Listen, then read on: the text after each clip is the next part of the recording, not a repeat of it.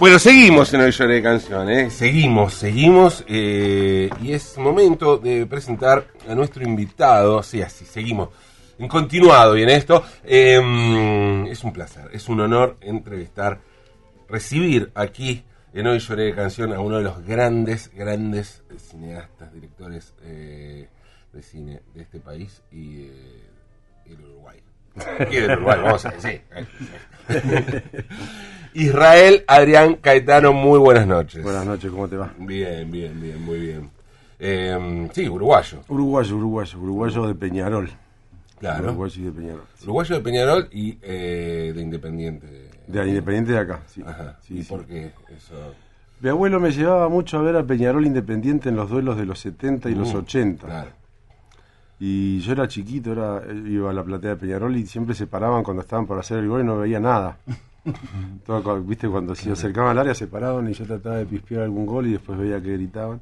Y me acuerdo que mi abuelo me decía, estos porteños juegan bien. Pero estos, estos de independientes, o sea, Estos, estos, claro. estos, estos porteños. Y siempre me quedó, y después cuando me vine para acá, y antes también con la tele ya más grande, me empecé a, a ver que esos tipos jugaban muy bien a la pelota. Era un auto independiente, no era el de ahora. ¿no? No, no, no, claro. Re- realmente era, aparte era una época del fútbol argentino dorada, los 80, y cuando vine acá fui a la cancha. Viví en Córdoba, cuando, cuando viví en Córdoba iba a ver a talleres, porque no podía estar lejos de una cancha, me costaba ir al fútbol. Y después cuando me vine para, igual era hincha independiente, pero cuando me vine para acá eh, pude ir a lo pude ir a ver en varias oportunidades y me encantó, y me hice hincha fanático. No puedo dejar de pensar en esta imagen eh, de cuando se paraban y no podías ver el, el gol, como una metáfora de, de cine, como tener que imaginarte tu película allí. O sea, Sí. ¿cuándo, ¿cuándo surge ese, ese amor? ¿Por el cine? Sí.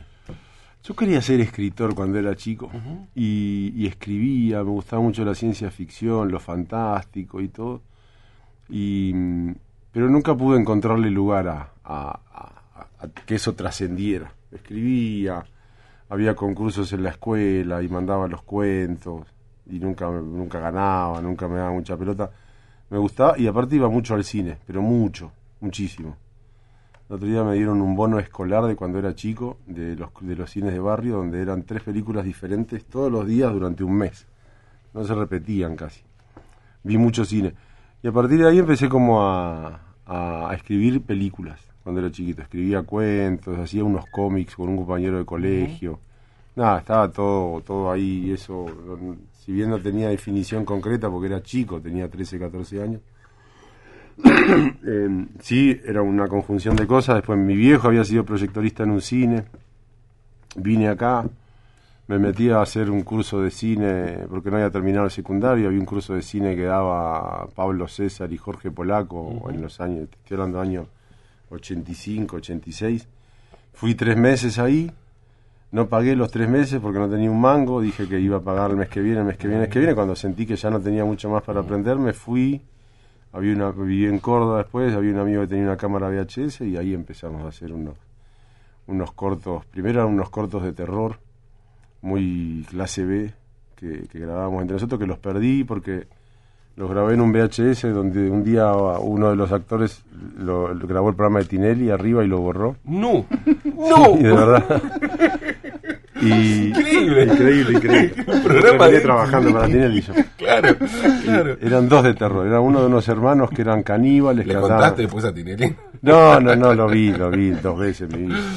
Eh, y el tercero fue uno que se llamaba Visite Carlos Paz, que ya era un poco más serio, que no era de terror. Ese lo pude cuidar, lo envié a un concurso, ganó primer premio a nivel nacional y después ahí fue más sencillo todo. Claro. Eh, cuando decís terror clase B, eh, ¿era algo buscado o era que salía así, digamos? No era clase B, pero estaba encarado de verdad. O sea, hecho como hecho clase B, digamos, te, te Clase B porque teníamos plata, pero Eso, la idea eso. era, sí, sí, nos metíamos a filmar en la sierra cordobesa. Eran dos hermanos que se escapaban y comían gente. Era lo más básico Ah. del terror, no, no había guion, no había, no había mucho más que eso. Clase B porque no teníamos recursos y porque aparte montábamos en la cámara. O sea, se quedaban los actores congelados cuando decíamos corte, giraba la cámara al otro lado, rebobinaban dos segundos, largaba la cámara, era toda una pieza de ingeniería, era como... Era, era bastante difícil. Pero estoy con- creo que uno lo tengo. Creo que hay uno que lo tengo, pero después había un par que los, los perdí. El momento, digamos, el salto eh, es este premio que decís por Vicente Carlos Paz, pero digamos la explosión fue por, por Pisa y. Por Cuesta ¿no? Abajo, Sí, vino Cuesta Abajo primero, de la época de historias, breves, claro. Historias breves, claro. Yo igual cuando hice Cuesta Abajo ya había hecho dos o tres cortos en VHS en Carlos Paz, cuando vivía ahí. Uno que se llamaba Calafate también. Y después vino Historias Breves, que dio la casualidad que Bebe Camín era jurado de- del concurso donde ganó Vicente Carlos Paz. Y cuando el, el Inca, en esas épocas democráticas del Inca, donde cualquier hijo de vecino podía mandar un proyecto y ganar, claro. y concretar su sueño, yo caí ahí. Porque el- eran 10 historias breves, de las cuales 4 eran de, de escuelas, 4 del ENERC y dos independientes, dos personas que no tenían absolutamente nada que ver. Eh, creo que una fue Burman y otra yo, por ejemplo. Y ahí, y ahí enganché, ahí hicimos Cuesta Abajo, ahí lo conocí a Estañaro, después hicimos Pisa Birra Faso y bueno, y después ya me corté solo, de nuevo. Ahí arranca el nuevo cine argentino. Así dicen. Yo cada vez que pasa el tiempo me convenzo más que es así, sí. Que todas las ¿Sí? películas después de Pisa Birra Faso tienen algo de Pisa Birra Faso. De verdad me atrevo a decir Sí, eso. sí, no, no, está buenísimo subirlo. O sea, eso es Todas cosa que lo algo de decís y parece medio Agrandado. agrandado, pero en realidad si lo dicen todos, si yo pienso eso, ¿por qué me va a parecer agrandado que lo diga vos? ¿Qué sé yo? Medio raro. Pero cuéntame, ¿y por qué? ¿Qué, qué es lo que ves? Yo creo que, que había algo, ah, pasaron muchas cosas en ese momento. Con Bruno nos pasaron muchas cosas. Primero la necesidad de salir a, a- a filmar a la calle, ¿viste? A filmar, porque era con película en ese momento. Después a contar una historia muy sencilla y, después las, miradas, ambas miradas de alguna u otra manera, más que complement- com- complementarse, se potenciaban. Tanto de la mirada de él, que él tiene un, una, un padre cineasta, viene de una familia de cineastas, Bruno, que tenía un conocimiento que de repente yo tenía más ganas que conocimiento en esa época. Y, y bueno, nada, decidimos ser como muy consecuentes con las ganas que teníamos, que o sea, no, no nos importó nada. Pensá que ganó un premio que no era para hacer una película, era para hacer un telefilm. Nos dieron muy poco dinero para hacer un telefilm. Después la película le empezó a ir bien y, tomó el estatus de, de película para estrenarse en cine.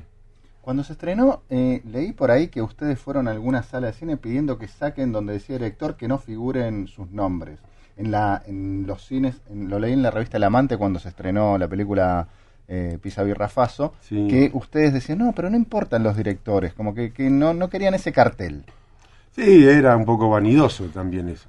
O sea, al revés, pero vanidoso. sí, había como un interés de que lo más importante era la película. E- Eso es algo que, que, que creo que, que- bueno, yo por lo menos sigo manteniendo, que siempre lo más importante es la película. Antes que el rol del director. eh, eso aparece a lo último, ¿viste? Hay, hay- hay gente que piensa en las películas y empieza a pensar en qué lugar va a ir su cartel antes de que cómo filmarla o algo por el estilo Sí, había, había como algo de despreciar eso. Éramos jóvenes, uno cuando es joven desprecia más de lo que admira, ¿viste? Yo tenía 26 y Bruno tenía 22, éramos realmente muy pibes. O ¿Tú? 25 y 22 por ahí.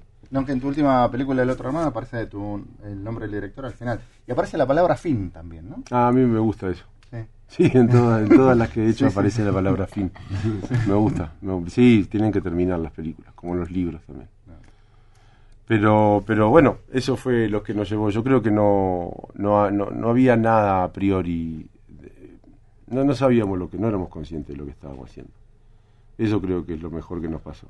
Y las referencias que se habla, el neorrealismo italiano, ¿estaba eso? Esa, eh, o, o no? O simplemente- sí, él, él venía de estudiar cine, yo venía de ver mucho cine, los dos sabíamos lo que era el neorrealismo italiano, los dos habíamos visto montones de películas, eh, pero a la hora de hacerlo fue, fue más, yo creo que era como palpitar Buenos Aires en la calle, desde dos lugares diferentes, Bruno que es un porteño y yo que venía de Córdoba sin conocer demasiado, yo creo que esa dupla funcionaba muy bien, fue un guion que se escribió en los bares de de, de acá de acá cerca, de acá del obelisco, un rodaje que fuimos tres veces presos por meternos a filmar en lugares donde no nos daban permiso. O sea, había unas ganas enormes de, de hacer la película a como de lugar, a como de lugar. O sea, nos peleamos con todo, la filmamos igual, las hicimos, era difícil codirigir, los dos sabíamos bien lo que queríamos. Yo creo que esa honestidad es como lo mejor que tiene la película. Y después está muy bien hecha, o sea, no es solo honestidad, uno puede ser muy honesto y, Sí, sí, claro. y filmar para el demonio. Estamos charlando con Israel Adrián Caetano. eh, ¿Y qué pasó? ¿Qué pasó después? Después apareció... ¿Qué pasó después? Yo empecé a hacer una película solo que se llamó Bolivia Claro. y estuve cinco años parado por un litigio eh, con un productor de la película. A mí me pasó también que yo no tenía idea de cómo era este mundo del cine. Y como un boludo iba y filmaba papeles, confiaba en la gente, me hacía amigo de los productores y qué sé yo. Ahora ya estoy un poco más ducho. Y en ese momento tuvo un litigio la película por filmar un papel con, con un tipo que, que era un fraude. Realmente era un tipo que, que se portó muy mal. Y a pesar de todo, se llevó adelante la película. Después entró Lita Stantic en el medio. Después la película fue a Cannes y ayudó a destrabar este, este quilombo con este productor, que igual se llevó su buena parte de dinero sin hacer nada. Pero, pero me costó bastante el- la carrera solista. Estuve cinco años parado entre Pisa y Rafaso, que fue en el 97, y Bolivia, que fue en el 2001. Ujú. Estuve todo el tiempo parado. En el medio me tuve que salir a ganar el mango de otra manera. O sea, no dirigí nada en el medio. Claro. Que- ah, miento, me había llamado Lucrecia Martel para que la suplantara en Magazine for Five, creo que los últimos cinco o seis programas, que estaba Mex Urtiz Berea cuando salió Claro. al aire, pero no mucho más. Después eh, trabajaba como camarógrafo, de eléctrico, de otras cosas. Hasta que estrené Bolivia. Y eh, ahí aparece la tele. Ahí aparece Tumberos. Claro. Eso es re loco. Eso es increíble. dio todo. digamos. Todo en un Sí, año. sí. Tumberos, El Oso Rojo y Bolivia se estrenaron todas en el mismo año. Una cosa rarísima fue eso. Ahí apareció Tumberos y, y, y fue una, una, una grieta, una endija por donde yo me pude meter que la tele no, no, no estaba dispuesta a ofrecérmela. Era un programa... o sea, Bruno Estañaro había hecho Ocupas. Eh, él hizo Ocupas eh, con, con la productora de Tinelli también. Había dado prestigio a la, a la serie. Le había dado prestigio. Le había, eh, le había dado prestigio, perdón, a la productora de Tinelli. Y En el momento que Ideas del Sur hizo una apuesta. es una apuesta ¿no? así. También el, descueve, con el descueve Claro. también estaba en el teatro y qué sé yo, y ahí apuestan por, por algo que se llamaba Pabellón 13 al principio, no Tumberos. Y me dijeron, mirá, nosotros estamos muy contentos con hacer tres o cuatro puntos. Me ponían de ejemplo Cupas todo el tiempo, que era como, queremos hacer de nuevo Cupas. Digo, bueno, veamos de qué se trata. Y ahí fue, fue cuando, o sea, y aparte era todo muy rápido, hay que empezar a grabar, en menos de un mes ya estábamos grabando con los guiones, porque había un hueco en el aire, había un hueco en América TV, donde iba a salir un programa que después no salió, entonces tenían que hacer uno para llenar el hueco, todo así como de regalo. Nadie daba muchas fichas por nosotros, y le fue más que bien a esa serie, le fue muy bien. Y, y había una libertad adquirida en los primeros capítulos que después no, no, no quería despegarse uno de esos. ¿viste? Lógico, claro. ¿Y, y escribías ahí también? Era- Escribía ahí, escribía bastante. O sea, ¿cómo, cómo, o sea, cómo te metes en un proyecto eh, que viene, digamos, viene con una idea? Sí, no había embargo- mucha idea, eran tres o sea, páginas de un tipo preso. Ah, nada No más, había más que sí, eso, era un tipo preso que eran malos y que había premios ilegales y abusaban unos del otro y se drogaban. No había mucho más que eso. A partir de ahí puedes hacer Sí, cualquier cosa, claro. La idea era escaparle todo el tiempo a eso, que, que es un poco lo que fue Tumberos, que era una cosa más onírica, más delirante que, que otra cosa. Eh, y encontré la, la impunidad del éxito, ¿viste? Que, que es inevitable. Yo creo que el, el éxito es, es impune, inevitablemente. El que le va bien tiene un poder que sobre el que le va mal que no que ni necesita justificarlo. Nosotros esperaban que esperaban de nosotros cuatro o cinco puntos, hicimos como 25 en la primera emisión, era barbaridad, nunca bajamos como de 18 en América, en los lunes a las 11 de la noche, y fue un lugar para divertirse un montón. Yo me, me divertí mucho y la pasé muy bien ahí, la verdad. Pude hacer lo que quise, podía usar los guiones cuando me convenía, cuando no, se armó como una troupe circense, ¿viste? Era algo, los actores, el equipo técnico, era como, como una, una... Yo sentía que, sentí por primera vez que comandaba un barco que era un capitán, ¿viste? Que, era, que, era, que, que tenía un montón de respaldo en esa gente, que fue fenomenal. Y aparte la gente de televisión, cuando alguien del cine se, se vincula con ellos, lo, lo reciben de muy buena gana porque están como medio hinchados las pelotas de, de, de esa cosa medio eh, sistemática de producción que tiene la tele argentina. Que también la tiene la de afuera, nada más que con otros presupuestos, pero la televisión es un electrodoméstico en un punto, es algo que tiene que Claro. es, es sacar algo, sacar cosas rápido y, y llenar la pantalla en la menor cantidad de tiempo. Estamos charlando con Israel Adrián Caetano. Sí, eh, ah, Sí, no, no, me, eh, a ver, me quedé después, eh, más adelante vendrá Crónica de una fuga, ¿no? En cine. Este, no, y pensaba, vos hablas de, mm, querías ser escritor, este, y bueno, tenés dos experiencias de tomar libros, Crónica de una fuga, es el, el de Tamburrini, y el último, El otro hermano, ¿no? Este, en los dos casos son eh, historias, novelas eh, contemporáneas, ¿no? De, de escritores contemporáneos, pero no trabajaste con ellos, ¿Con ellos, con los escritores? con los escritores. No, con el pibe este de Busquet no. Claro. Pero con el de Crónica de una fuga sí, lo fui a ver a Suecia, hablé con Ah. él. Era diferente, lo de Busquet era una obra personal, lo otro Claro. era una cosa biográfica. Claro. Me claro. junté con él, me contó mucho más de lo que veía el libro, le empecé a preguntar cómo eran las cosas desde dentro. Fue interesante, fue muy interesante eso, porque, porque es muy difícil re- re- recrear la realidad. O sea, con, con el libro de Busquet vos la inventás.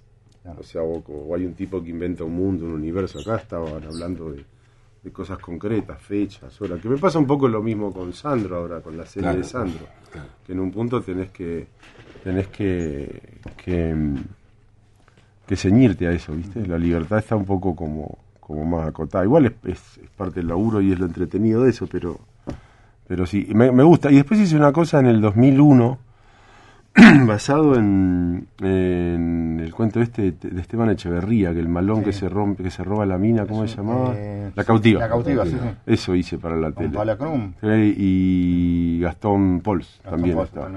Eso hice. En realidad estuvo bueno porque era un concurso que había abierto ATC con el Inca y tenías que hacer, eh, la idea era hacer un, un telefilme de una hora, hora y diez creo que era, basado en una, en una obra literaria argentina. Yo fui a hablar con, en ese momento con los, los que estaban a cargo de la obra de, de Quiroga, de Horacio Quiroga, y era imposible pagar los derechos para hacer algo. Era el premio, no servía ni para pagar los viáticos eso. Igual con Quiroga le habíamos metido ya un poco en, en oso rojo, ¿no? Sí, a mí. Quiroga me gusta mucho. Claro, me gusta. sí. Bueno, hay algo de, de ese mundo medio en el otro hermano, ¿no? Así como una cosa de cruda, como sin ningún tipo de miramiento. Y nada, no podía pagar esos derechos y empecé a ver cuáles eran los de dominio público y me acordé de la cautiva que me parecía que era pertinente y, y encaré para ese lado. Pero eh, me, me gusta, eh, me, me gusta mucho eh, vincular la literatura con el cine. Es un alivio por otro lado también. Y, y, bueno, pero el, el cine históricamente, viste que está vinculado con la literatura. Desde el principio, los yankees, la mitad de las películas las basan en libros, en novelas. Acá en otra época también, en la época de Torres Río, Torres Nilsson, que agarraban libros de Bioy Casares, Borges. claro. Digo, hubo muchas cosas. Está aquello que decía Hitchcock, ¿no? De que no, no hay que agarrar grandes libros, o sea, sino libros de segunda línea, Sí, ¿no? sí, Porque, sí. eh, es, coincidís con Sí, eso. coincido, coincido. Y, con- y los cuentos son más fáciles de adaptar que las novelas. Totalmente. Los totalmente. cuentos son lo es ideal, ¿viste? Porque son como más, más prácticos, más pragmáticos, van al grano, no, no descubren los, no de- describen olores de planta y ese tipo de cosas, sino que son más de acción. Claro. Y eso ayuda mucho a un guionista. Después es como que tenés que desmalezar. Una novela es tremendo. Una novela es mucho más difícil. En el caso de Busquets fue bastante difícil porque había que tomar decisiones, lo que sí y lo que no. Ahora, si vos partís de un cuentito de, de tres o cuatro o cinco páginas, como, como bueno, como Blow Up, por ejemplo, partís de un cuentito corto, la cabeza puede volar mucho más. Estamos con Israel Adrián Caetano, nuestro invitado esta noche. em, y meterte con, con Sandro. Eh, bueno, hiciste el documental de Kirchner también. Sí. ¿no? O sea, como, como mitos. Son cosas bien distintas. Un, Sí, sí, un documental eh, distinto que meterte a hacer una ficción con. Eh, pero arranquemos, arrancamos. ¿Sandro o Kirchner? Lo que vos quieras. no, contame un poco de Sandro, hablemos del proyecto A mí me. Mirá, me, cuando me, me llamaron por Sandro me pasó lo mismo que cuando me llamaron por Kirchner. Sabía, pero no sabía tanto como lo que yo creía que sabía. Y cuando me puse a investigar en la vida de este tipo de Sandro me pareció alucinante. Me pareció. Me empecé a dar cuenta que de verdad que venía como, como el Diego y Sandro después, ¿viste? Como un escalón como muy argentino, muy, muy nuestro, muy de acá por montones de razones, porque era un militante del Edipo, era un tipo que, que militaba, digamos, que las mujeres tenían que pasar por el filtro de su mamá, más o menos, tipo muy, muy para adentro, o sea, muy, muy fóbico, muy, muy todo lo contrario de lo que se ve en la pantalla, y fue un vanguardista, un tipo que trajo el rock acá en este país cuando nadie lo había traído, un tipo también después calificado de grasa, que me parece que es como el término más gorila que hay en este país, decir la palabra grasa es como es tre- tremendo calificar a alguien de grasa. Entonces, hay algo ahí que algo que tiene como mucho olor a popular que a mí me atrae mucho. De, de, de- de- de artista también, de tipo que, que la pasó mal y que así todo le fue bien. También eh, es algo que, que- que me atrajo porque, no sé, no, no tiene una vida pesada, digo, no, no hay muerte, no hay droga, Claro, no hay descontrol, no, claro, claro. no hay, no hay asesinato, no, sí. su vida es como muy, muy luminosa, es un tipo muy luminoso. Así que me parecía que estaba bueno volver a ponerlo en un lugar de, en un mirador de nuevo este hombre. Estamos con Israel Adrián Caetano. Vamos a seguir charlando con él en un ratito nada más. Ahora 11 y 31 ya, noticias. Seguimos en el Lloré de Canción, seguimos charlando con Israel Adrián Caetano. Em, decías de lo funesto, de lo terrible de la palabra grasa, ¿no? Eh, de lo gorila, dijo. De lo gorila, lo gorila, ahí está, lo gorila de la palabra grasa. Em, no es lo mismo grasa que terraja entonces. No, no, no, Terraja es un, no, es un ordinario, no es, Grasa no es ordinario. Por Terraja, por Uruguay. Claro, por el terraja uruguayo, ¿no? Si, No, no es lo mismo, no es lo mismo. Si tuviera que explicar Terraja, ah, qué difícil. es más ¿eh? clasista, ¿no? Grasa. Sí, claro que es clasista. Es. Grasa es clasista y aparte está vinculado inmediatamente con lo popular. Claro. Vos podés agarrar un, un pituco uruguayo y puede ser un terraja. O sea, terraja por lo ordinario, porque es un Cursi. impresentable. Un impresentable. Impresentable, impresentable. Es más un impresentable, un ordinario, qué sé yo, eh, eso. Eh, no, grasa, incluso a, a mí a mí me gusta ser un poco grasa, según los, los preconceptos ajenos. Digamos, si grasa es ser popular y es, yo qué sé, que te guste lo que le gusta a la mayoría y, y no tener el culo mirando a Europa, me parece que sí. Yo creo que los que los que acusan de grasa y todo son esos tipos que tienen que son más snob que otra cosa. Tengo esa sensación de que, bueno, lo dijo ahora este político, ¿verdad? Que éramos que el peronismo era la grasa. Ah, Hay una cosa de clase inmediata. El terraja no. Terraja puede ser de, de cualquier. claro. Si no, eso es un pichi. En Uruguay eso es un pichi. Un pichi. El pichi es el, el más parecido al, al grasa, si se quiere.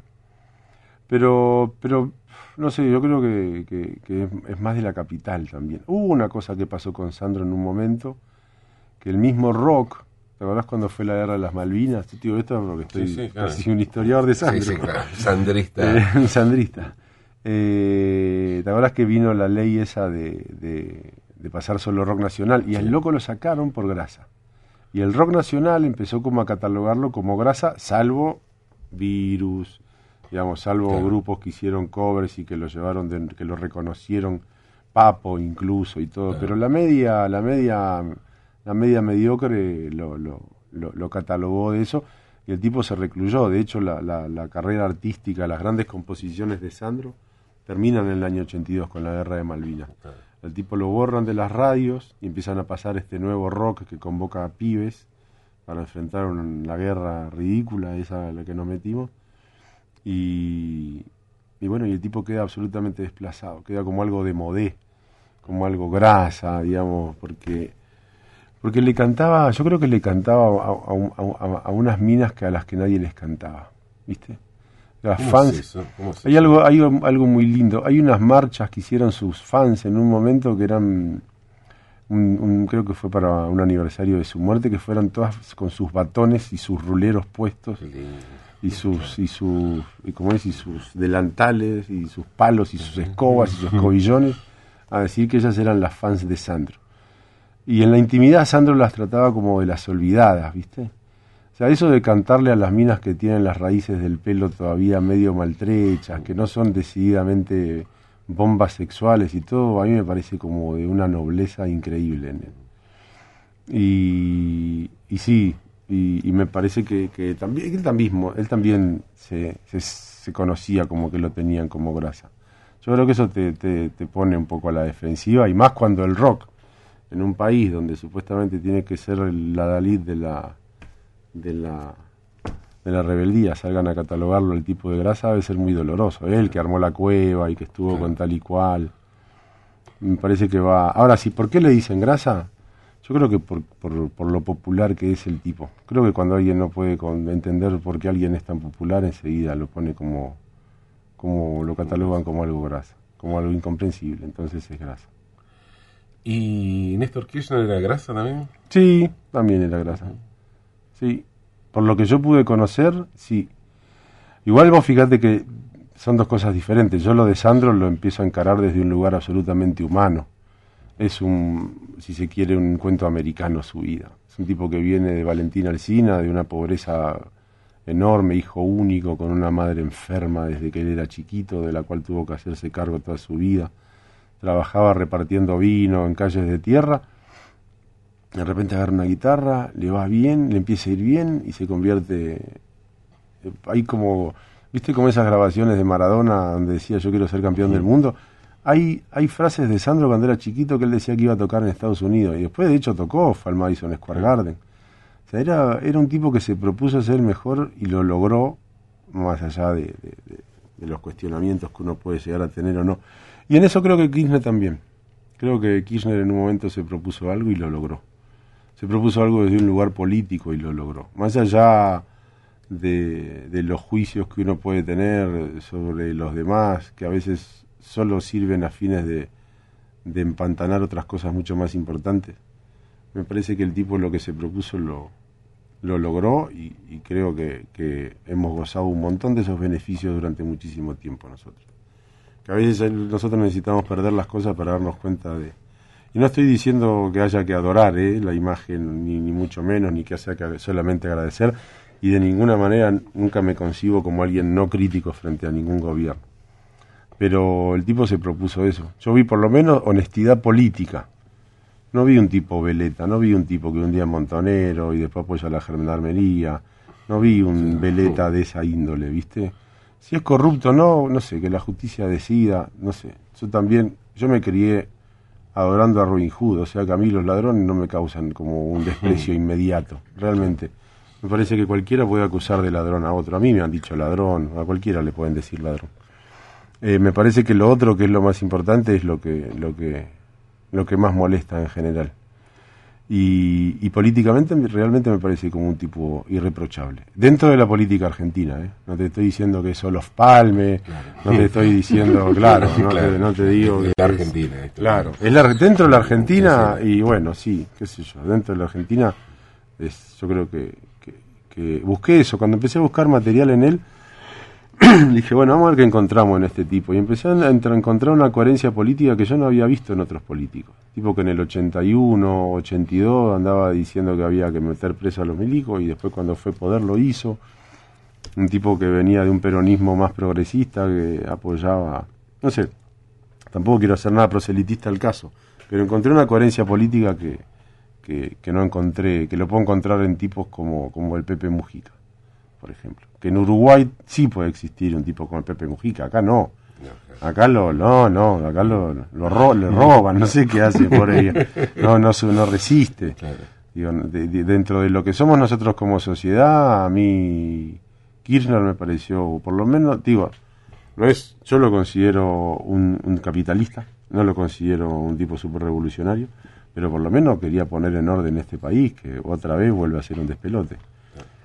Poner en orden la caja no es menor en este país. Estamos charlando con Israel Adrián Caetano, cineasta eh, documental. ¿Cómo, cómo, ¿Cómo te llevas con el documental? Yo hice dos documentales, hice tres Sí. documentales. Hice el de Independiente para los 100 años, hice uno sobre, que fue el primero, sobre Salamone, un Salomone, Sí. Salamone. bueno, Salamones. Sí, me acuerdo que también... arquitecto, Sí, sí, sí. claro, sí, sí. Me, me- me- me hago cargo que fui el primer tipo que hizo algo con él, audiovisual. Estoy hablando del año casi 99. Había leído una nota de Juan Forn en página 12 sobre él y había un concurso en el Inca y de documentales de muy poco de muy poco presupuesto y salí a hacer a hacer una road movie y encontrar obras de él por todos lados. Y después el de Kirchner, que me interesó porque tenía ganas de hacer algo político yo. Igual eh, es, muy críptico ese documental, es muy usar solo imágenes de archivo, meter todo, no, no es una cosa muy popular si se quiere de ver, es muy política, yo creo que es más para las unidades básicas, más para la militancia que, que para el público. ¿Lo El otro. pensando en eso? ¿En, en militante? Me guió, so- me guió un poco el material. yo realmente creo que si yo hubiera encontrado un material que lo comprometía al tipo, lo hubiera puesto. ¿Te acuerdas que después del documental, pero no porque lo comprometía, porque me parecía que hablaba de él. La verdad es que en un momento, después que la nata encontró una imagen que el tipo bajaba y, y abrazaba una caja fuerte. Me parecía, digo, mirá, qué pena no haber encontrado este material para haberlo puesto en el documental. Hay escenas así en el documental, en un momento que él dice que tiene un montón de plata. Era un tipo que tenía como, como, como, como esa obsesión por tener la guita y los números en orden. Eh, no, yo no creo que yo, yo Lo no llevó a siento política de Estado, digo. Sí, lo ¿no? llevó a política de Estado, sí. No me no encontré nunca un material que yo dijera, ah, mirá, qué mentiroso este loco. Si no lo hubiera puesto. Me, ceñí solamente al material de archivo también. O sea, era el material que estaba registrado en actos públicos, no, no sé cómo él en, su vida privada. Tampoco me interesaba meterme en eso. Creo que el otro documental fue más por ahí. Me pare- Yo no tenía ganas de ser sensiblero ni nada. Quería rescatar al político de ahí y ver si resistía. No hay, no hay una manipulación muy grande de, de- de lo que él pensaba y lo que él hacía en ese documental. Estamos charlando con Israel Adrián Caetano, nuestro invitado esta noche en Hoy Lloré Canción. Eh, ¿en, en qué andas? ¿Cómo, ¿Cómo sigue? ¿Cómo estás? ¿Cómo sigue todo esto? ¿Cómo sigue? ¿Cómo es? Vos- pero, quiero saber, ¿qué tenés muchos proyectos y después ves cómo, cómo funciona? Claro, entro a tu compu ahora, ¿no? Y veo proyectos. ¿Hay un montón? Hay un montón, Hay de, un montón. de cosas abiertas al mismo tiempo. Ajá. De- se van juntando, se van juntando. Cuando hay uno que, que pica, pica en punta, o sea, todas las ideas que vos tenías dando vuelta en otros lugares que no habías cerrado, como que se alinean atrás de ese. Por ejemplo, ahora tenía ganas de escribir un policial y a la vez tenía ganas de hacer una película en la selva. y a la vez quería contarle una historia a un niño y creo que atrás se va como, como que todo se, se me va acomodando y va nutriendo, se enderezan un poco, se alinean los astros. Pero sí, siempre tengo montones de cosas en la cabeza, siempre. Ahora estoy descansando. Estoy viendo la edición de Sandro y eso, pero no tengo, no, no tengo nada por delante. Ya fueron seis meses de rodaje, desde diciembre que estoy con Sandro. estoy cansado. Primero quiero descansar y ver qué encaro. Pero sí, tengo, tre- no es que no tengo nada, ten- no tengo que inventar de cero, algo hay. Claro. Leo. Lo que más me cuesta después de filmar es volver a la lectura. Me cuesta muchísimo. Y, y veo películas todo el tiempo. Es más difícil lidiar con la sensibilidad del militante kirchnerista o del afán de Sandro. Yo no soy militante kirchnerista. Debo No, no, no, no, por eso. Al ver, no, no te lo digo por eso, te lo digo justamente por, al hacer. Ah, entiendo, una entiendo. el militante cómo lo toma, el fan de cada uno, digamos. ¿no? Yo creo que un- sí entiendo, lo- los, fanáticos sí, Claro. sí son, hay un poco ¿Qué es más de fans en el kirchnerismo. No, ninguno de los dos porque tenés que prescindir de ellos. Me pasó un poco con el libro de Busquet, lo mejor era prescindir de Busquet. Digamos, la gente fanática no, no te suma, porque nunca va a ser suficiente donde lo pongas. Me acuerdo que un día de rodaje, bueno, la- las nenas, las fan de Sandro, eh, son divinas, son divinas, pero siempre hay alguien que dice que eso no era así. Siempre la subjetividad del fanático es fatal porque nunca, nunca es imposible de satisfacerla. Con el kirchnerismo, a diferencia de, cuando yo hice el documental de Kirchner, estuve muy solo. O sea, no tuve apoyo ni de ningún fanático ni de ningún detractor. Me llamaban de la radio, todos los días me llamaban Oriega, Majul, para ver qué puterío nuevo había. Que después cuando vino el quilombo del Inca no me llamaron. Eh, y, después los militantes kirchneristas que, que te dejaban solo a la hora de pelearte contra los productores. Estuve re solo yo con ese documental. Muy solo sea, por eso me puso muy contento que, de alguna u otra manera haberlo terminado. No sufrí eso, eh, no, tuve una mirada de... Tampoco me importaron en, nunca los fanáticos políticos, no, no, me, no me interesan. Y en lo de Sandro, no sé, creo que me llevo mejor con las nenas de Sandro, si se quiere. Realmente, aparte tuve un contacto mucho más cercano con los militantes no, la verdad es que no, no hubo nadie que, interfiriera en mi trabajo, más que los productores que atentaban contra sí mismos, digamos, después nunca, yo nunca me reuní con Cristina, nunca me reuní con nadie. Igual eh, hablaste de los fanáticos de, de, las fanáticas de Sandro, de las chicas de Sandro y los fanáticos o los militantes kirchneristas. Pero hay obsesiones que sí tenés en cuenta. Recuerdo en algún lado que también dijiste, hablando creo que de un oso rojo, que eh, tus tíos y tu papá iban al cine y contaban los balazos. Ah, para ver, pero sí. En un momento se, queda sin balas en un tiroteo, se queda sin balas y vos decís, no, no, pero hay quien cuenta los balazos y hay que mantenerse. Mi tío cuenta los balazos, mi tío es uno que cuenta los balazos. Siempre me acuerdo de él. Dice, a ver, pero ¿cuántas balas tío? Esta película es una porquería. Esta película no es una porquería, te podía desestimar una película por porque aparte sabía de armas, decía, no, esta es un arma no sé qué que tiene puede tener una, una martillada, pero después tiene un tambor de seis, no puede tirar ocho tiros. Y eso es inadmisible. Y a mí también me parece inadmisible en las películas de tiros. ¿eh? Me parece que, si va a ser película de tipos que se tiran tiros, en algún momento alguno se tiene que quedar sin balas. Si no, no hay, no hay conflicto. Si no, es como un videojuego. Es insoportable. Eso. Hablabas eh, antes, o sea, te hacías cargo, ¿no? Del, quiebre que marcó Pisa Birra Faso en el cine argentino y de, la creación de, nuevo, de, lo que se llamó nuevo cine argentino.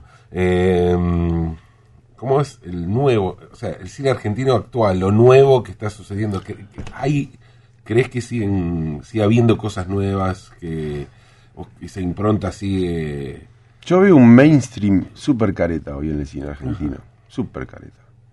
De gente de traje, de presidentes que van y vuelan y vienen, de gente muy importante. Veo un cine super careta.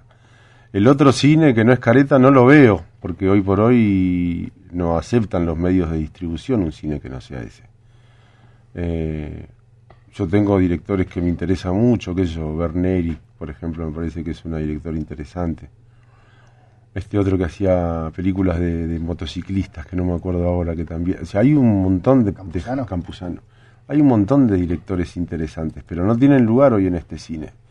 Es más, yo creo que si Pisa Birra Fácil se hubiera hecho hoy, tampoco hubiera tenido lugar. Era otro de esa época. Pensá que era el año 97, donde vos a la hora de estrenar una película te sentabas con el tipo, el dueño de la sala.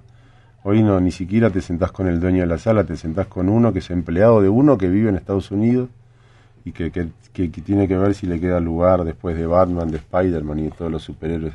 Es, es, mucho más cruel hoy. Y yo creo que el cine argentino se ha puesto careta para poder pertenecer a eso, para no quedarse afuera de ese mainstream, para no quedarse afuera de las salas, para no quedarse... Antes había eh, otra forma de pelearla. Todos nosotros de alguna u otra manera vinimos... Bueno, Pisa y Rafaso, cuando fuimos con Bruno a mostrársela, que ese momento era Transeuropa, no sacaron carpiendo. dije, no, esta película no, no nos interesa. No, esta película no. Y nos fuimos tratando de buscar a ver quién la estrenaba. Después fue un par de festivales, ganó un premio. El mismo tipo dijo, che, vengan, ahora, ahora sí me Ahora con premio sí. Ahora sí, sí. y la distribuimos con él, de hecho. Dijimos, bueno, ahora es un poco más caro, pero estaba dispuesto a pagarlo. Entonces es... Pero era otra cosa, ¿viste? Hay tipos, hay, había distribuidores que, que, que que, querían apostar por algo nuevo. Yo ya creo que no hay ni productores que quieran hacer eso, ni tampoco distribuidores que quieran hacer eso. Hoy hay como una fórmula que no sé cuál es siquiera, no sé si existe esa fórmula, pero, pero muy careta, me parece que es todo muy careta. pronto la idea es, parece que lo único que importa ahora es convocar al público, acomodar el lugar, parece que el público es lo único importante, lo único importante, o que el rédito económico es lo único valioso, y es medio insoportable en esos términos manejar el cine. Porque no hay riesgo, no hay riesgo, no hay ningún riesgo. El riesgo de que te vaya bien, el riesgo de que te vaya mal. O sea, no existe el riesgo ese. Entonces la gente se pone prolija de antemano, se reprime sola o sea, trata de hacer algo que le pueda agradar a Netflix, que le pueda agradar, no sé, a KS. A ver, ¿qué podemos hacer para que a los grandes productores les gusten las cosas y nosotros tengamos un lugar? antes no, antes uno hacía lo que tenía ganas y que el otro se interesara. Es, han cambiado las cosas un poco. Hay autores que se dan ese lujo. Pero bueno, fuimos todos criados en, en esa época donde uno era un poco más considerado que ahora. ¿Sentís que te puedes dar ese lujo entonces? Sí, también me pongo careta a veces. ¿Sí? Eh, no, no careta, digo, yo no, no, se me cae ningún anillo a la hora de trabajar para, para un gran productor, si se quiere, o en el caso de Sandro, para, para la televisión. Yo hice una serie para HBO en algún momento, trabajé para Turner, pero, pero bueno, si uno deja bien claras las condiciones de trabajo y, y queda todo bien claro de antemano, y uno puede preservar espacios de libertad, me parece que es lícito eso. Ahora, no me pongo el traje para las reuniones. No, no, no me sale eso. O sea, no, no, así también me pierdo muchos trabajos, pero bueno, es parte de lo mismo. Eh, estamos charlando con Israel Adrián Caetano. Eh, César, quedó eh, a ver, de, de Pisa Birra Faso, una cosa, de las tantas eh, revolucionarias que trajo, es eh, trabajar con actores no profesionales. Ya en tus eh, películas posteriores ya no, no lo hiciste tanto. Este, no, para yo rescato las dos, ¿no? Me parece que están muy bien. Sí, sí, sí, las dos funcionan. Este, no, nada, no sé si es una decisión, si hay... Yo no conocí actores cuando empecé a filmar, tenía que hacerlo con amigos. Después cuando tuve, cuando pude hacerlo con actores, también quise hacerlo con amigos. y, y, bueno, y hoy es diferente, pero, pero empieza a ir Rafaso si yo buscaba actores no iba a encontrar eso. En algún momento con Estañaro se manejó la idea de, hacer esa banda de cuatro pibes con actores, de, actores, actores no conocidos, pero actores con entrenamiento actoral. Y era imposible.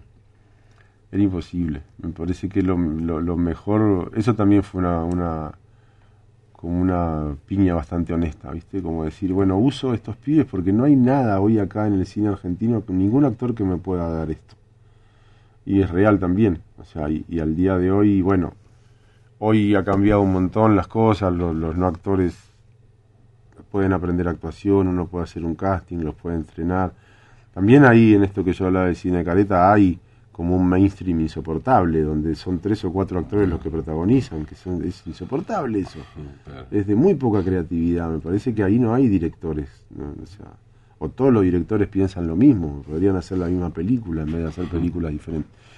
Me parece que eso le daba algo de mucha frescura y de mucha sinceridad también, y que aparte de una credibilidad y una verosimilitud eh, importante. Después sí hubo montones de personas que, que, empezaron a utilizar ese recurso también. Bueno, sí hice Bolivia, donde también hay actores no profesionales.